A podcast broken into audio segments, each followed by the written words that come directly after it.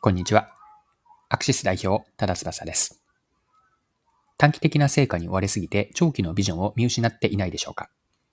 ビジネスではすぐに結果が出る戦略ばかりを追求してしまうと、長期的な競争力を失います。今回はロート製薬の組織体制にフォーカスします。短期的な非効率や非合理性が実は長期的な成功につながるという思わずなるほどとなるような話をお届けできればと思います。よかったら最後までぜひお願いします。はい。ロート製薬の化粧品が好調です。ドラッグストアなどでのスキンケア商品の売上個数は資生堂や構成、花王など大手化粧品メーカーを抜いて首位に立ちました。安価な、いわゆるプチプラ商品が主力ながら、売上金額も2位につけているんです。ロート製薬のヒット商品はどのように生まれて発売に至ったのでしょうかその秘密はですね、組織体制にあったんです。で、一つ目のロート製薬の組織の特徴というのは、研究開発の R&D にあったんですが、この話については、詳しく、ビジネスインサイダーの記事で取り上げられていたので、記事から一部抜粋をして読んでいきます。酵素洗顔は R&D 部門の社員が、現在の商品であるクリーム状でチューブタイプのディープクリア酵素洗顔の基礎となる技術。粉でなくチューブ状でも酵素を活性、酵素を失活させない方法を開発したことが始まりだった。会社の経営計画に載っていないものでも、個人が自由に研究開発するオープンラボでのことだ。オープンラボは R&D 部門の社員が開発中の製剤などを他部門のメンバーに見てもらう試みで、R&D の技術に様々な部署の意見を取り入れて商品を作り上げるオープンイノベーションの場だ。R&D はロートの競争力の源泉です。そこでオープンラボのような余白をすごく大切にしているのが我々の面白さであり強さだと思います。ヒット商品は中期計画に沿って生まれるものではないですから。こんなに面白いものできたけどどうという研究員個人の提案がオープンラボにはたくさん集まっていて、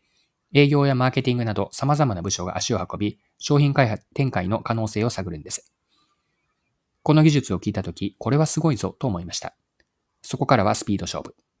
兆しを感じたらすぐに市場に出していくことをかなり意識しています。こちらは、ロート製薬で商品企画やマーケティングの責任者を務めるプロダクトブランドマーケティング部長の塚田さんのコメントです。その後、社内で徹底的に議論しました。不安の声も多かったですが、これだけ R&D がいいものを作ってくれて、しかもそれは今の世の中にはないもので、かなり思い切った挑戦でしたが、絶対にやってみるべきだろうと。はい。以上がビジネスインサイダーの2023年8月22日の記事からの引用でした。で、もう一つ、ロート製薬の組織体制で興味深いことがあって、これが二つ目に見ていく観点なんですが、ブランド事業性を取っていないことなんです。まあ、脱ブランドという仕組み、脱ブランド担当ですね。ブランド担当を置かないという仕組みなんですが、この部分についても先ほどの記事から別の該当箇所を読みますね。余白ある R&D に加え、化粧品会社におい、ブランドごとに部署を分ける組織体制になっていなかったからこそ、商品化できた部分も大きいという。ブランド事業部制、ブランドマネージャー制は、社員間のライバル意識や競争を煽る意味でも効果的だ。一方で、ロート製薬は商品ごとのプロジェクトベースで動いている。一つのブランドの売り上げを最大化することを考えると、ブランドごとに事業部を分けた方が合理的です。ただ、自分が担当するブランドのことだけを考えるタコツボ化してしまうこともあるのかなと。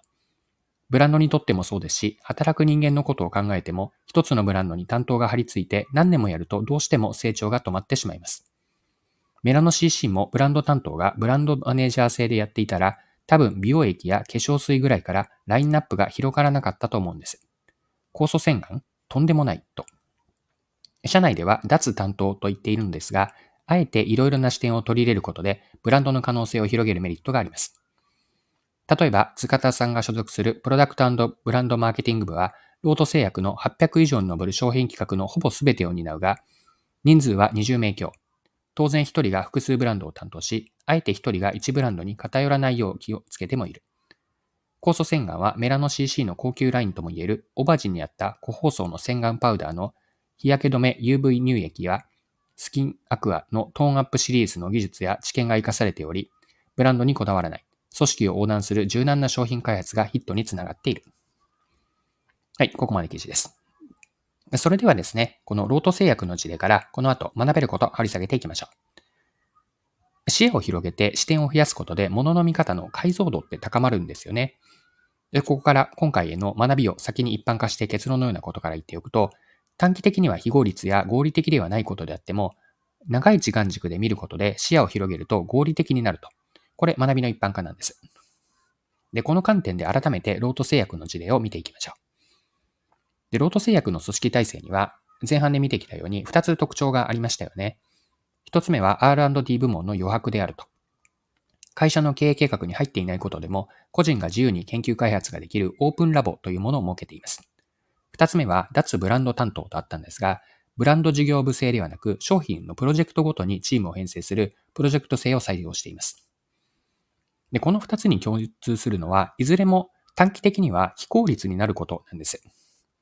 一つ目の余白というのは R&D 組織が好き勝手な方向で分散してしまう恐れがあります。二つ目の脱ブランド担当はブランド単位で業務を進めた方がいつも同じメンバーなので効率が良いんですが、毎回一からチームを組むとなると短期的には非効率なんです。しかしなんですが、長い目で見るとロート製薬のアプローチには合理性があるんです。研究開発に余白があることで、時として予期せぬ新しいアイデアや技術が生まれるでしょう。時間がかかっても商品開発に活かせられれば、長期的には競争力の向上や事業への収益をもたらすんです。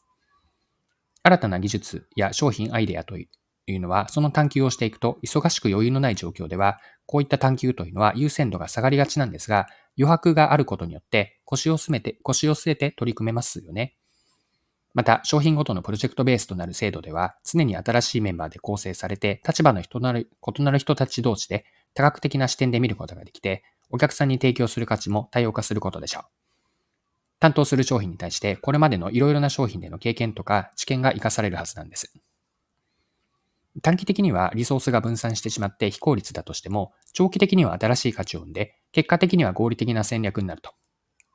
一見すると非合理に見えたとしても、長期的には合理的な戦略であれば、ま、それは他社から簡単には真似されにくく、まあ、これがロート製薬が他の多くの企業と一線を画す独自の競争力となって持っていて、競争力から化粧品の好調な売り上げへの源泉となっているんです。はい。そろそろクロージングです。今回はロート製薬の組織体制に注目し学べることを見てきました。最後に学びのポイントを振り返ってまとめておきましょう。ロート製薬では R&D 部門での個人が自由に研究開発ができる余白を設けていたり、商品ごとに新たにプロジェクトチームを送るやり方をとっています。まあ、これらに共通するのは、短期的には非効率であって、まあ、効率的ではないかもしれませんが、長期的には新しい価値を生む源泉になっています。ここから学べる一般化すると、短期的には非効率で非合理だったとしても、長い目で見れば合理的な戦略になって、そういった戦略が作られれば、他社からは簡単には真似されず、独自の競争力の源泉になるでしょう。はい、今回は以上です。最後までお付き合いいただきありがとうございました。それでは今日も素敵な一日にしていきましょう。